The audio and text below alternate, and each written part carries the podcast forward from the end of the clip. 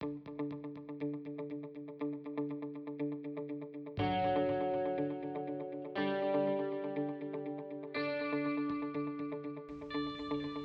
les presentamos la tercera y última parte de la entrevista con Henry González, arroba tepullero en Instagram. Esto lo escuchan a través de Tertulia en el Cerro, el primer podcast de aventura en Venezuela. En este episodio, que por cierto es mi favorito, Henry nos cuenta sus expediciones a la Utana Tepuy, de la mano con grandes aventureros venezolanos, entre los cuales figura José Luis Pereira, que en paz descanse, que es una leyenda de la escalada y la aventura en Venezuela y a nivel mundial.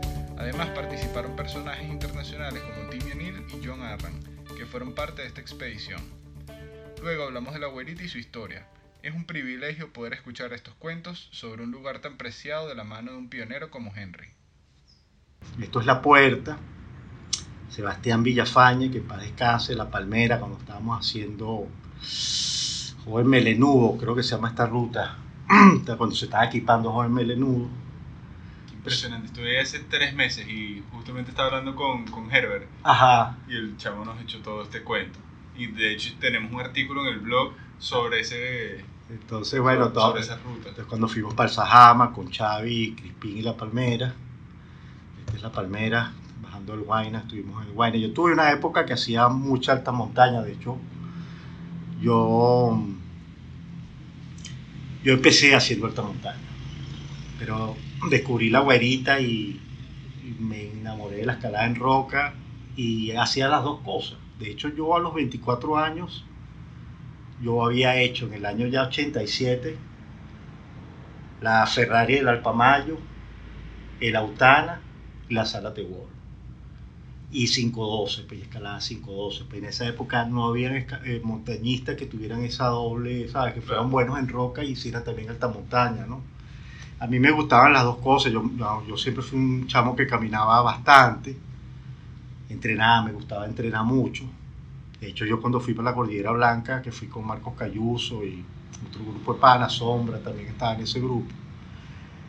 Yo, em, o sea, yo entrenaba, o sea, bueno, yo hice- recuerdo que en esa época yo hice el Naiguatá una hora 50, Mierda. ¿sabes? Era bien, o sea, físicamente estaba muy, muy bien preparado. Entonces, bueno, cuando eres joven, cuando eres un chamo, te comes el mundo, chamo. Y es chévere porque además lo hacías con unos equipos que no, o sea, ahorita yo veo, o sea, yo me acuerdo la primera vez que fuimos a la Botana en el 86, que, o sea, los morrales pesaban 30 kilos por medio. Y era porque echamos usábamos mosquetones Bonati, clavos. Claro. De vaina teníamos dos Frien, ¿sabes? Era, chamo, otro, era toda una empresa, Y ¿no? aparte, todo súper rudimentario. súper rudimentario, cuerdas, todo era así, ¿sabes? Otro nivel. pues. Claro. Y era recho porque escalábamos en esa época y bastante. O sea, y una vez hablando con José, como- com- hablábamos de eso, porque cuando fuimos a Pautana la última vez, que hicimos la expedición de la oeste, eh, fue arrecho, pues, porque en ese grupo estaba La Palmera, Crispín, Hernando Arnal, Potrón con de España. Eh, y entonces, bueno, cuando tú vas para la Arista Norte, vas por un sitio que es el Caño Manteco, pues esa ruta original para ir ahorita para Caguachoya, lo que se llama el lago Leopoldo. Entonces llegas a un sitio que se llama el puerto y ahí empiezas a caminar. Pues José Luis y yo éramos los únicos de ese grupo que habíamos estado en la Autana. Y nada, empezamos a caminar 100 metros y ya no había camino. Nos, nos tocó abrir un camino totalmente nuevo y tardamos nueve días, chamo, para llegar a la base de la pared oeste.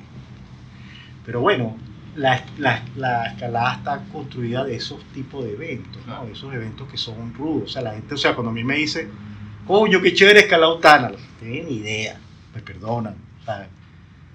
Acopán es jardín de infancia, independientemente de la dificultad que pueda tener la pared, pero la, el approach, o sea, las condiciones de humedad, de selva, de plaga, de lluvia que tienes en Autana, o sea, nada comparable, chamo, con lo que puedes tener Salto Ángel, o sea, los tepuyes que están en, en el Parque Nacional Canal. Autana es como wild on, o sea, escalada salvaje pura y dura, ¿no? Y bueno, la vivimos, o sea, yo tengo unos cuentos, yo esa expedición la recuerdo mucho porque fue épica. ¿Qué venezolanos estaban ahí? Ah, la Palmera, Crispín, yo, Hernando, José Luis, Pereira. Después, a los, o sea, además que el cuento es demasiado bueno porque ya, llegamos a la pared, weón, y está todo emocionado, ¿no? ¡Wow! La pared, chamo. Y bueno, tú estás en la base de esa pared, chamo, y, Claro. ¿Sabes? Da, da miedo. Y, ¿sabes? Nosotros llegamos y nos relajamos. Dejamos las vainas ahí, así en la base, así, los morrales y tal, y fuimos a un mirador. y- Oh, la emoción, ¡guau! Chamo, ya ha caído un palo de agua. Hasta las 4 de la mañana. O sea, ahí, ahí dijimos, wow. O sea, nos agarró desprevenido. Me acuerdo que Crispín y yo pusimos un, un toldito, weón, y ahí, chavo, estuvimos aguantando la pela. No, fue de verdad, pero siempre nos reíamos, ¿sabes? Claro. O sea, la vaina fue muy. Se disfruta. Y nada, hicimos como 400 metros de pared, ¿sabes? Cuando estás en eso arriba, ves y ves como el extraplomo, porque esas paredes súper extraplomadas. Y decíamos, no, vemos tranquilo, como en dos días. No jodas, nos faltaba burda, burda, burda, se nos acabó la comida. Tuvimos un mes. Del momento que eh, llegamos a Utana hasta que salimos, un mes. Miércoles. Ahí sí. ¿Y cómo hicieron con la comida? No, se nos acabó, se nos acabó. Entonces, la Palmera y Crispín fueron para Ceguera. No sé si has ido a Lutana. No. Bueno, Ceguera es como la comunidad que está relativamente cerca, ¿no? Carajo, llegaron, huevón, allá a Ceguera, y justo cuando llegaron a Ceguera había un evento, chamo, se había muerto un personaje, un personaje que yo conocía, que trabajaba en turismo. Además, esas cosas de mala suerte, esas muertes raras, el tipo parece que tenía el motor en primera, le dio el motor, chamo, se fue para atrás y la propela le pasó por aquí No. hay nada de esas así. Entonces llegó la Guardia Nacional y en ese momento que ellos llegaron estaba ese peo armado.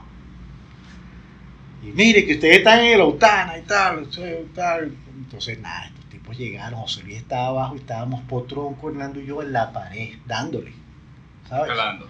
ayudándole. Y llegar estos chamos, le echan el cuento a José Luis, José Luis nos grita, chavos, tenemos que bajarnos de la pared, nos están buscando, tenemos así, estamos en tremendo peo. O sea, salimos huyendo. Eso no fue lo peor, sino que tuvimos que bajar todo el material, dejamos las cuerdas fijas, las dejamos, todo lo que habíamos montado lo dejamos así, chamo, dejamos la vaina, rapelamos, dejamos, y eso lo dejamos ahí, 11 meses, y volvimos Y fueron a buscar las cosas. y la pelamos y yo mareamos por esas cuerdas de 11 meses ahí de lluvia y sol y nada, llegamos. Le dimos pues. Esa vez fuimos ya con Timmy O'Neill. Ok.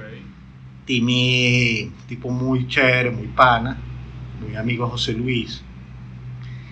Y en ese, y en ese año estaba John Arran Ian Arran en Venezuela, tratando de hacer su primer intento de asalto a Ángelos, que no pudieron, ¿no? ¿Sabes? Fueron con la Palmera y Crispín. Entonces ellos se quedaron ese tipo en mi casa durante tres meses, aquí en mi casa, vivían aquí conmigo. Y yo tenía ya esa expedición montada, y yo, no, véngase con nosotros. Y así fue. Así fue la... Y esos tipos sí son unas máquinas, ¿no? John, sí. sí John. De hecho, yo me acuerdo que yo, la primera referencia que yo supe John Narra cuando vino ese año, por José Luis, me dice, Marico, ese es uno de los carajos más duros que yo he visto escalando en Yosemite. O sea, José Luis era un, bueno, era un de- uno de los Stone Monkeys, Sí. ¿sabes? Una leyenda. leyenda de Yosemite. O sea, todo el mundo, además un tipo además ya a un nivel... Así que, sí, sí, sí. Entonces, o sea, para que lo diga José, y bueno, efectivamente fue así, pues, tipo... Entonces, bueno, hicimos, hicimos, hicimos la pared finalmente. Una de las vainas más alucinantes que tiene este país son las cuevas del Cerro Utana. O sea, yo he estado, chamo, o sea, en Tepuyes, pss, En cualquier, cualquier cantidad, pero no solo he estado en Patagonia, he estado en Cordillera Blanca, he estado en Yosemite, he estado en Islandia, he estado en Pirineo, Mont Blanc, o sea, he estado en muchos lugares alucinantes y nada. O sea, la sensación que tú tienes cuando tú entras a la cueva de la Utana, eso yo no lo he experimentado en ningún lugar del mundo. Seguramente habrá, obviamente, pues yo me digo que, pero este lugar en especial tiene una carga energética muy alta, muy alta. Yo he estado tres veces, afortunadamente, en las cuevas. Dos veces escalando y una vez en helicóptero. Y quiero volver. O sea, ojalá uno pudiera, o sea, cada vez se pone como más chiquito esa, eso, ¿no? Entonces, bueno, fuimos a las cuevas y bueno, otra vez reencontrarse con esa energía y ese, además ese grupo de gente ¿no? tan especial. Y bueno, eh, ahí quedó, ahí quedó ese viaje que yo lo considero como de las expediciones venezolanas, porque esto lo organizamos nosotros. Eso fue un viaje que yo lo organicé, pues de hecho hay una historia, usted la puedo pasar, hay un escrito José Luis sobre cómo fue que José Luis, José Luis tenía como 10 años que no venía a Venezuela. Luis era profesor de matemática en Utah, en la universidad. Y hasta que se cansó y dijo, ah, yo quiero escalar. El propio Dirty Bag así, pero sí. Claro. sí. Entonces, un día me, me acuerdo que un día le pregunto, porque José Luis en esa época venía mucho para mi casa. De hecho, el libro que hizo lo escribió aquí en mi casa. Pues el tipo se venía para acá y A escribir. Sí, sí, sí. Su casa no podía, entonces se venía para acá. Y mm, el tipo, yo un día le pregunto, bueno, José, ¿qué estás viviendo, brother? Y dice, bueno, vamos, hice un libro. Ahí lo vendo a veces y tal. Y de Chongo, que hizo con Chongo, ese libro, Ok. ese, por ahí lo, también lo tengo en digital y en español. Puedo Eso pasar. sí sería interesante Sí, tenerlo. sí. Lo que pasa es que es un libro que tiene mucho que ver con física. Ok. ¿sabes? Porque él era, y él, él en un momento estaba así como muy duro con lo que era la física cuántica, ¿no? Entonces, para mí ese viaje a Utana, sí, sí, para mí ese viaje a Utana, porque además yo José Luis lo conozco de, lo conocí, bueno, fue mi pana de 30 años, ¿sí me entiendes?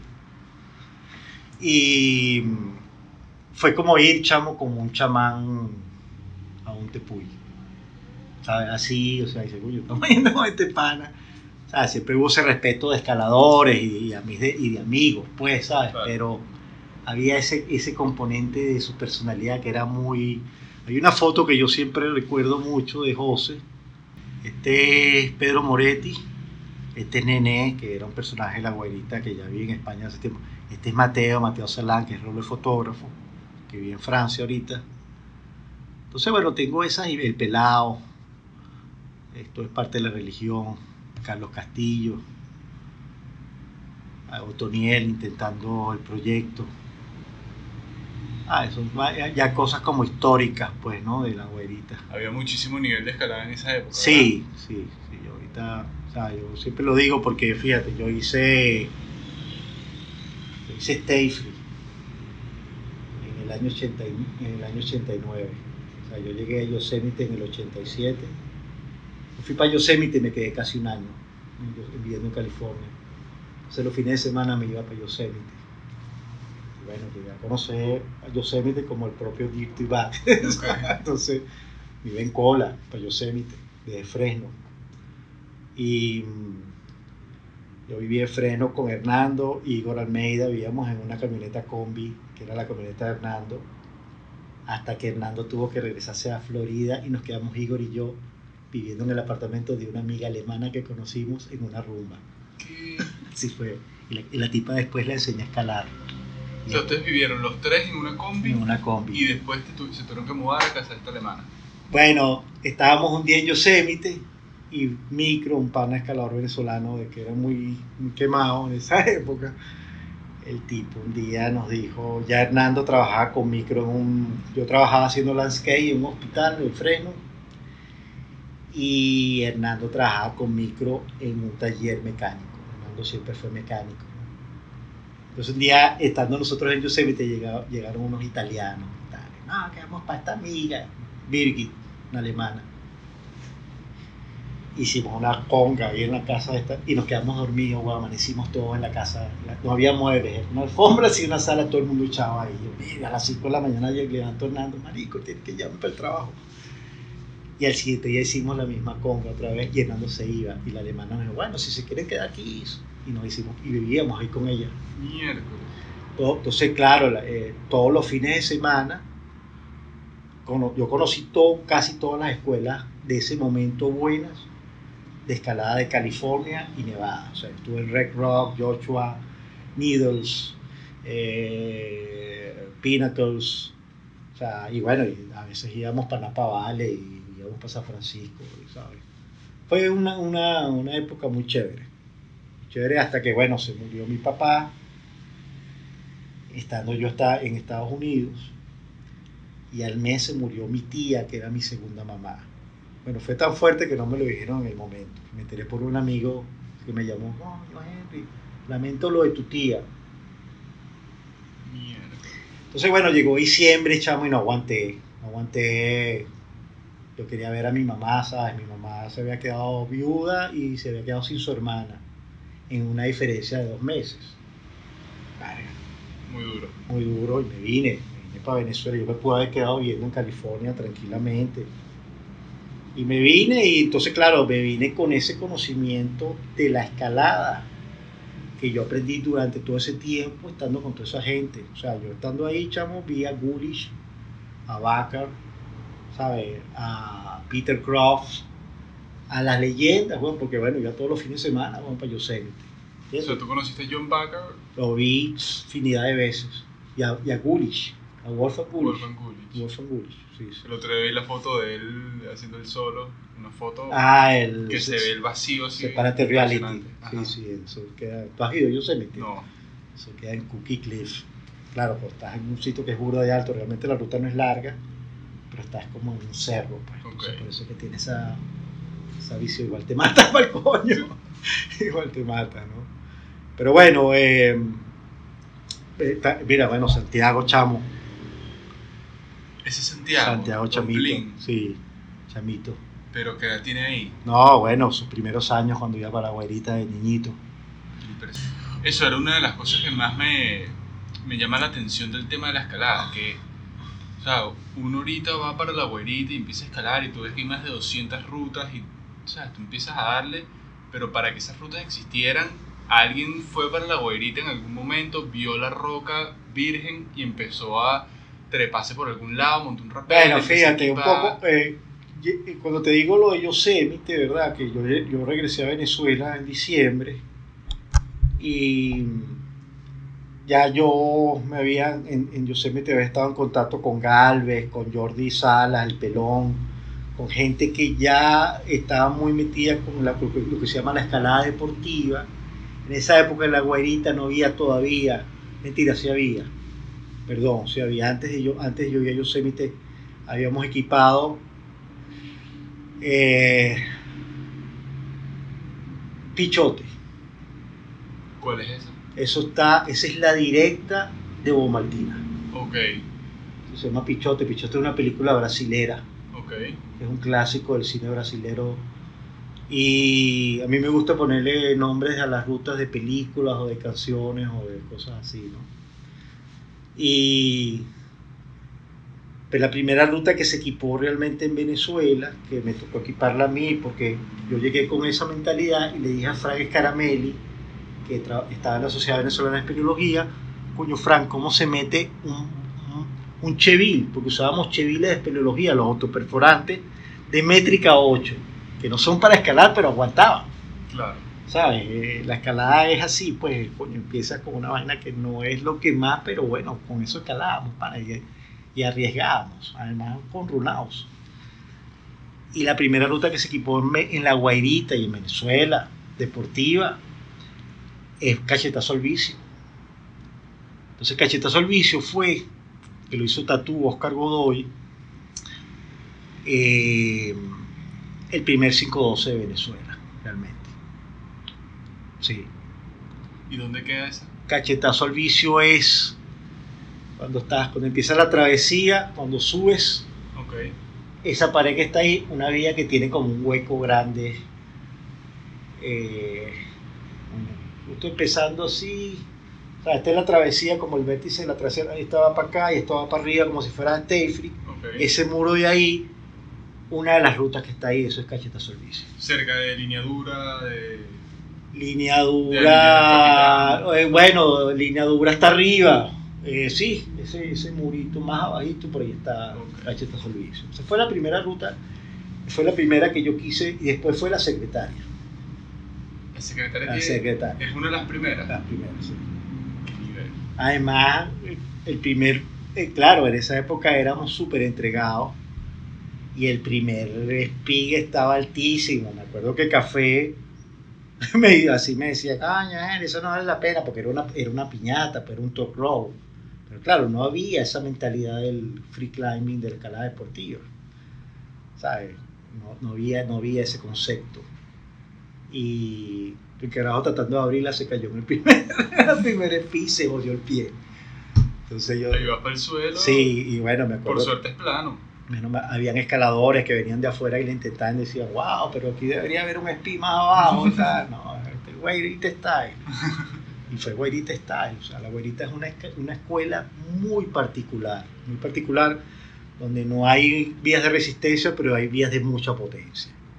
Entonces, bueno, la potencia a la final te da resistencia, pues, y bueno, tenemos la, la mejor travesía del planeta del mundo mundial. Claro, Eso no lo he visto yo, chamo, he visto en algunos lugares, pero nada como la travesía de la Guairita. como decía José Luis en su cuento, que te lo voy a pasar, puedes escalar el capitán y de vuelta, ¿no? porque tiene 500 metros.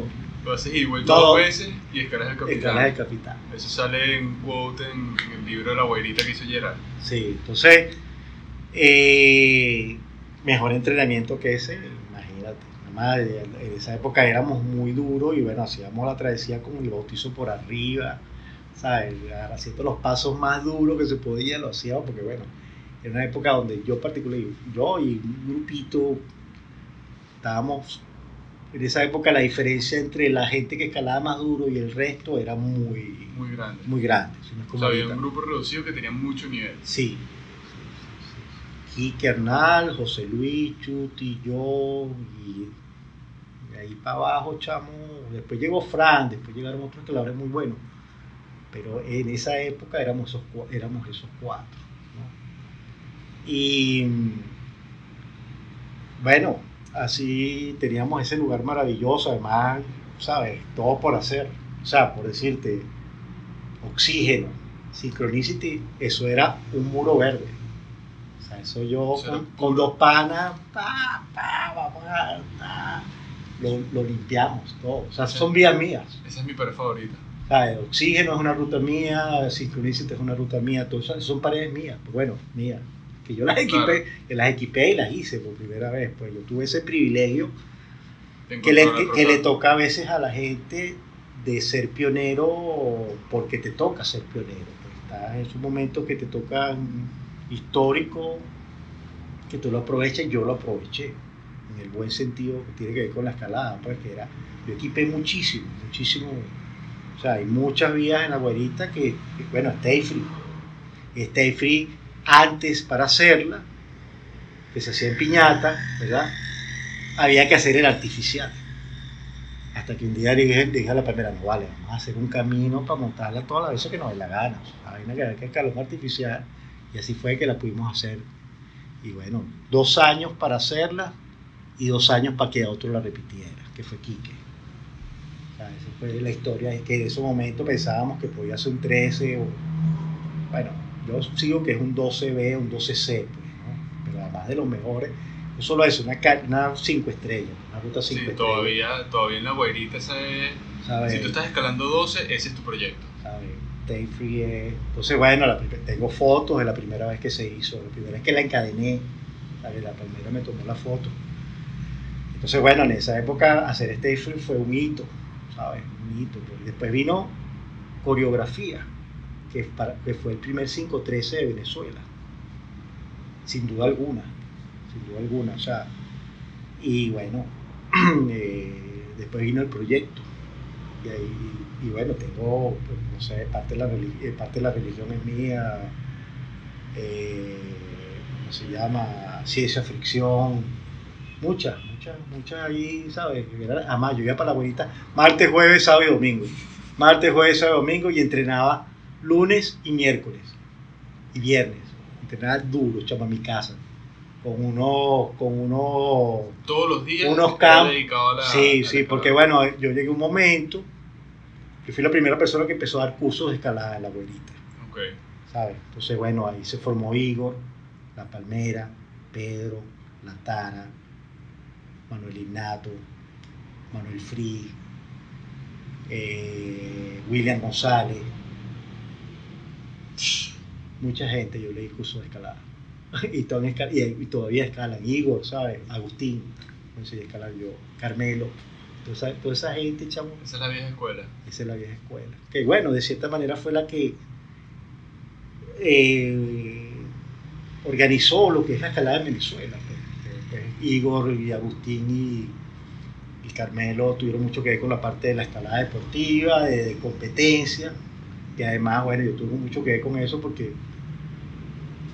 yo fui la primera persona que trajo una presa artificial a Venezuela de Brasil. Yo me fui, chamo, para Brasil con mi novia el año 89. Mi novia era una escaladora de Suezca, en una época que yo iba mucho para Suezca. Yo iba para Colombia, me traía 40 pares de botas rocas en autobús y las vendía en la güerita. Y daba cursos de escalada. Yo vivía de eso en esa época, era un chamo. Entonces, bueno, con mi novia nos planteamos irnos para Brasil. Nos fuimos para Brasil. Cuando llegamos a Río de Janeiro, había un cartel que decía primer campeonato suramericano de escalada deportiva. No sabía lo que era un muro, una presa artificial, nada que. Y nos fuimos para Curitiba, que queda todavía burda de más abajo. A ver la competencia. No, a participar. A participar. Sí, sí, sí, sí. sí. ¿Qué nivel? Y Bueno, bueno, yo, pues. yo quedé subcampeón. Subcampeón porque es una historia, o sea, yo podía darle otro pegue. Y yo pensé que era un solo pegue. Y yo le di el pegue y me quité la cuerda y ya hasta ahí quedó. Pero después me dijeron, coño, weón, pudiste haberle dado tal. Y al mes hicieron primer campeonato brasilero de escalada deportiva. La vaina fue en el Pan de Azúcar los mismos panas que estábamos, los mismos, los brasileños, los mejores de Brasil, o sea, Sergio Tartari, que son las leyendas de la escalada brasilera, los, brasi- los argentinos, había un danés, había otro tipo de otro país, y yo y mi novia y Claudia y yo, pues no. Y nos metimos, porque dejaban meternos a los, extranjeros, los dejaban meternos en la competencia, y esa sí la gané, ahí sí, ahí, sí lo, o sea, le gané. Y bueno, me gané un pasaje, un pasaje que lo vendí, me gané un poco de equipo y me gané un poco de presas. Y me las traje a Venezuela, me las traje y las pusimos en el muro del, del estacionamiento de la casa de René aquí en Cebucán. Hicimos la primer muro de escalada en Venezuela, el primero, En casa de un pana. casi un pana. ¿sabes? Yo vivía en el valle, en un apartamento, estaba el René que tenía su casa, estaba esa pared del estacionamiento y la agarramos para eso. Y después vino el ñero, Alejandro González, y las hizo por primera vez en Venezuela. O sea, la esposa de él era escultora y trabajaba con resina, y bueno, las hizo. Hizo las primeras presas, pues, que se llamaban. No me acuerdo. La marca. Sí, era un nombre francés. Hasta que, bueno, ya vinieron los morochos y toda la gente ya, y bueno, Los morochos siguen haciendo siguen haciendo presas. Sí, sí, sí, haciendo presas.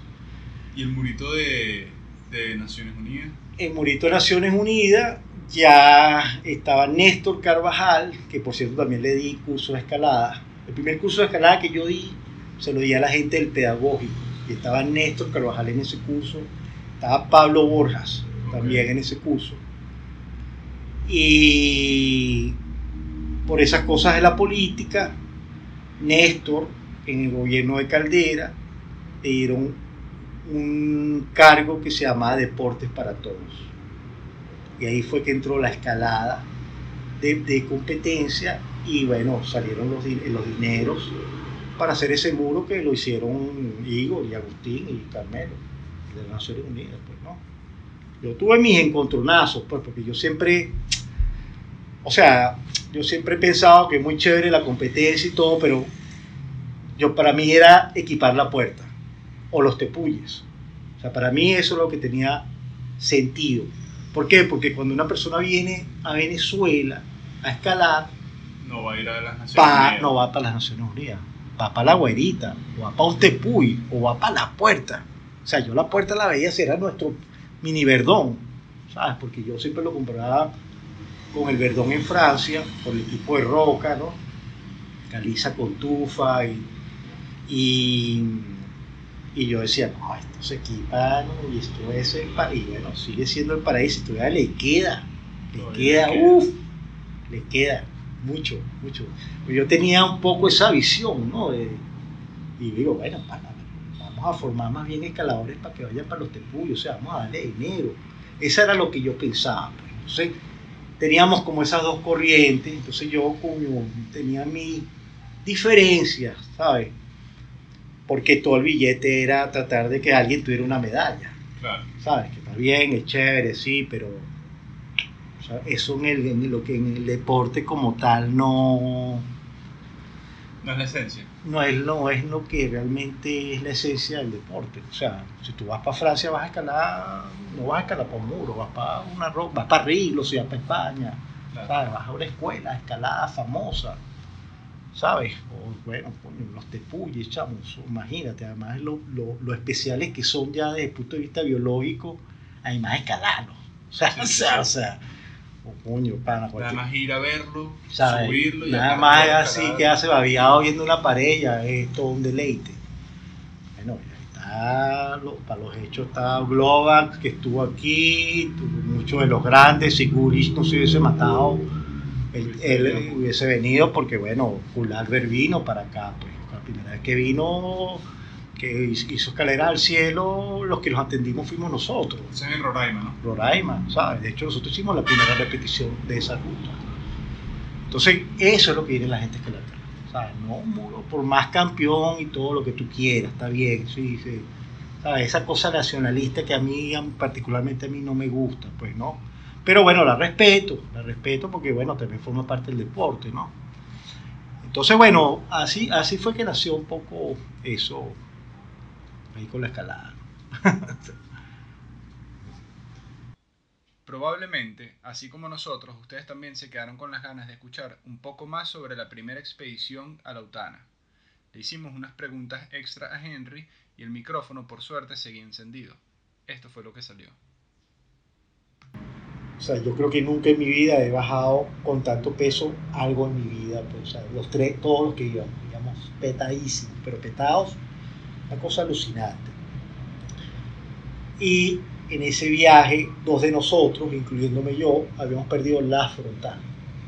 Entonces éramos Potronco, José, La Palma, Hernando, Crispín y yo, seis, con cuatro frontales. Entonces la palmera, yo iba adelante de la palmera, la palmera tenía que irme Alumbrado. alumbrando. Para tú llegar a la base de la pared de la Utana, son unas morrenas llenas de musgo, son unas morrenas verdes. Entonces, en el momento, chamo, que pasamos a bajar las morrenas, que eh, la vaina era súper delicada, pues, por el peso y por lo... O sea, puedes volar un pie, pero tranquilamente. Chamo, empezó a llover. Empezó a llover, pero de un nivel, como lo, por eso te digo, o sea, cuando yo comparo Autana con Acopán o con otro Tepuy, para mí Autana es como otro step, o sea, otro, Otro. Sí, sí, definitivamente. Y. Chamo, pero de un nivel, de un nivel que me acuerdo que José Luis dijo una vaina como que, chamo, aquí vamos a ver de qué coño estamos hechos. O sea, porque se puso candela, candela. Entonces, bueno, íbamos caminando y llegamos a este techo que había hecho este porteador, que era un Yanomami, alicate, le decían a ese chamo o le dicen alicate. Él, él se hizo este techo de platanillo. Esto es un campamento que le pusimos campamento camarones. O sea, le pusimos campamento camarones porque un día fui para el baño, así para el río, y cuando voy a orinar, a orinar y voy para el río, chamo, la vaina estaba full de camarones de río. Pero una vaina alucinante. Entonces, la vaina quedó campamento camarones. Fue el segundo campamento que abrimos para poder llegar a la base de la pared. Entonces, hay un cuento además buenísimo de eso, que fue que cuando estábamos en ese campamento, en la ida, antes de llegar a la base de la pared, yo estaba con la palmera en la carpa, ¿no? Y este panita, el alicate, estaba en este techo de platanillo. Chamo, y empezó a llover durísimo, durísimo, durísimo. Y yo me levanté, y lo que pensé fue en este pana. Dije, verga, este chamo, weón. Cuando me asomo, el carajo estaba en la hamaca, con un fuego, así, pasándole el piecito al fuego, así meciéndose, feliz de la vida. O sea, no fue Relajado. cachetada, weón, weón, cachetada. Ese cuento fue muy bueno. No, a mí el Alicante, weón. Nosotros aquí asustados, el tipo está más relajado que nosotros. Entonces, de, de bajada llegamos a este, a este techo Y ya yo le dije a la bueno, para, que vamos a hacer caminando de noche? O sea, coño, vamos a esperar por lo menos, huevón, que escampe. No, que escampe no, que haya luz. ¿Sabes? Que, que amanezca, pana, para poder ver por dónde, ¿sabes? Por dónde meternos. O sea, de noche era un pegue, un pegue, o sea, además con un nivel de, de lluvia demasiado heavy, demasiado, demasiado. O sea, todo se transformó. O sea, te estoy hablando, chamo, que no paró de llover hasta las 6 de la mañana. Empezó a llover como a las 8 de la noche. O sea, no paró de llover hasta las 6 de la mañana. Llovió tanto, tanto, que donde empezamos a caminar, ¿sabes? Que, lo, que, lo que ahí en el Caño Manteco, o sea, en, la, la, en el puerto, el agua nos llegaba hasta acá. Más arriba de la cintura. Hasta acá. O sea, están caminando por un río. Y era el camino, era el camino. Era el camino que ustedes habían abierto, que o habían sea, pasado el, por el el nivel del agua subió tanto, chamo, que Lucho, el pana del, bote, así, era, era chamo, así como el morral aquí así. Así, así fue la. Impresionante, eso yo no lo he visto nunca en ningún viaje. O sea, esa, esa bajada fue una cosa épica, una cosa épica, muy heavy, muy heavy. Yo siempre he hecho ese cuento de esa salida, de esa salida de, de, de ese primer viaje de Otara. Muy arrecho. Llegando a la cumbre, Hernando, la primera y a mí, nos agarró, chamo, una tromba de agua yumareando. Entonces la vaina fue muy dura, porque a mí inclusive me dio un pequeño ataque de hipotermia. Es, bravo, porque uno cree que la hipotermia nada más te da en lugares fríos. La hipotermia te puede dar en una selva si te mojas mucho, mucho y te baja el nivel de temperatura del cuerpo, que fue lo que nos pasó. Entonces, claro, como las cuerdas están fraccionadas, no podías estar yumareando todo el tiempo. Tenías que esperar que Hernando, que estaba arriba de mí, pasara ese fraccionamiento para yo poder agarrar esa cuerda y poder moverme para que se me quitara el frío. Yo me recuerdo, chamo, que yo llegué a una reunión que era como un techito y bueno, había llovido tanto que lo que bajaba por ahí era una cascada. O sea, una cascada, sí, yo me acuerdo que yo hacía catarsis. ¡Uah! Del, del Pacheco tan así, ¡uah! hasta que Hernando pasaba la vaina, entonces agarraba, ponía los yumas y ya bueno, cuando te mueves, uf, ya es otra vaina, ¿no? Entonces llegamos a la cumbre y José, Timmy, eh, eh, John habían hecho, ellos se habían montado como un poncho, ¿sabes? Se habían hecho así como una cubierta y en el medio estaban haciendo un café y yo llegué en ese momento. Y bueno, me metí ahí en la vaina con ellos, ¿no? Esto es una, una imagen muy, muy loca, ¿no? Entonces, bueno, después de esa tromba, escampó. Cuando tú llegas a la, a la, a la, a cumbre lautana, es esto, pues son puras broquinias. Estos se llaman broquinias. No hay árbol, no hay ni un árbol en la cima. Y ya no se podía llegar a la cueva, pues para llegar a la cueva tienes que llegar al otro lado del Tepú y bajar 180 metros de rapel. Y había que buscar el sitio porque José y yo, yo sí me había recordado, pero José y yo no nos recordábamos mucho. Entonces, agarramos entre todos piedras y armamos este muro de piedra. Lo hicimos, así como si fuéramos unos militares. En cuestión de media hora, chamo, nos los hicimos un semicírculo para poder cocinar y, bueno, protegernos del viento. Que fue eso, pero bueno, esas son las expediciones, pues las expediciones son rudas, pues.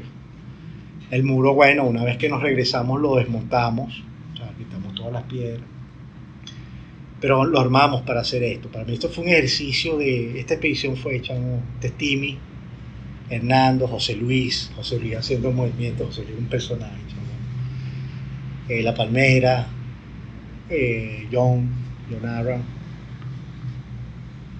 Un trabuco, ¿no? Sí, sí, éramos una expedición de verdad de esas. Este es el país de los tepuyes, además. O sea, en Brasil hay tepuyes, en Colombia hay tepuyes, en el Esequibo hay tepuyes, pero Venezuela tiene el lomito de eso. ¿sabes? Nosotros agarramos la mayor concentración, tenemos los más espectaculares, o sea, en Colombia tienen el Chiribiquete, que es el parque nacional más grande de Colombia, pero bueno, son pequeñitos, no puede ir la gente, no puede caminar, o sea, están muy bien, muy protegidos, ¿no? Aquí, bueno, están protegidos, pero durante años han habido esos caminos, pues, ¿sabes? Félix Cardona llegó a la Yontepuy en los años 30, ¿sabes? Llegó a Libertadores en el año 37. Eh, de hecho, Jimmy Ángel se salvó porque ya había un camino en el Ayuntepú, si no, ni de vaya. Y tuvo que aterrizar ahí y ver, encontrar camino para abajo. Sí, bueno, estaba con Gustavo Geni, que había subido con Cardona el año anterior. Ok. Realmente que lo, el que lo salvó fue Cardona, eh, Gustavo Geni. ¿Sabes? Era el que sabía moverse, pues. O sea, fueron demasiada suerte. Demasiada, demasiada, de verdad. Yo te lo digo para, o sea, en esa época que no había camino, regresarse del sitio donde aterrizaron, pasar la segunda muralla, llegar al sitio donde tú empalmas para bajar la segunda muralla, no es fácil. O sea, 18 días se. Mierda. Sin comida. No, tenían comida. Eso fue lo que le. Tenían comida, tenían cuero, tenían de todo. Eso ¿Por fue qué? ¿Por qué tenían tanto? porque hay un cuento muy raro de que, bueno, ellos estaban como buscando oro. Eh, si tú estás en el sitio donde aterrizó Jimmy Ángel, te das cuenta por qué aterrizó. Marico, es plano. Pero lo que no sabes es que es un pantano. Entonces, claro, tipos aterrizaron, pero capotearon porque jamás iban a poder despegar. Entonces llegaron a ese lugar. pues, ¿entiendes? Y bueno, en esa época no- creo que no había helicópteros en Venezuela. Creo, no, estoy casi seguro que no había. Mejor me estoy equivocando, pues. O sea, no había rescate. No, y un helicóptero que llegara a esa zona menos que menos. Pues a lo mejor había un helicóptero que en Caracas, pues, pero no un helicóptero que tú puedas ir a Ponte Puy. O sea, un helicóptero para subir Ponte Puy, para subir para Roraima, no te imaginas las vueltas que tiene que dar un helicóptero. ¿Usted cree que No Roraima no, o sea, que llega a 2800 metros, o sea, porque el piloto te lo dice. pues. Entonces, bueno, eh, nada, hubo mucha suerte, tenían lo, estaban preparados, ahí como que funcionaron varias cosas, varias cosas y, y bueno. Eh, es una historia chévere, yo siempre he pensado que la gente de Hollywood en algún momento, un buen guionista, le mete su, sobre todo ahorita con la tecnología de ahorita, ¿sabes? Claro. Que hay mucho 3D y ahorita, o sea, puedes hacer maravillas. O sea, puedes hacer una historia chévere, un poco ficción, realidad, sobre la historia de Jimmy Ángel. Ah, Un guionista ahí que... Que se lanza la misión. Sí, sí, sí, porque además, bueno, el, el lugar es espectacular, pues, ¿sabes? el entorno de la película ya pues, de por sí es, ¿sabes? interesante.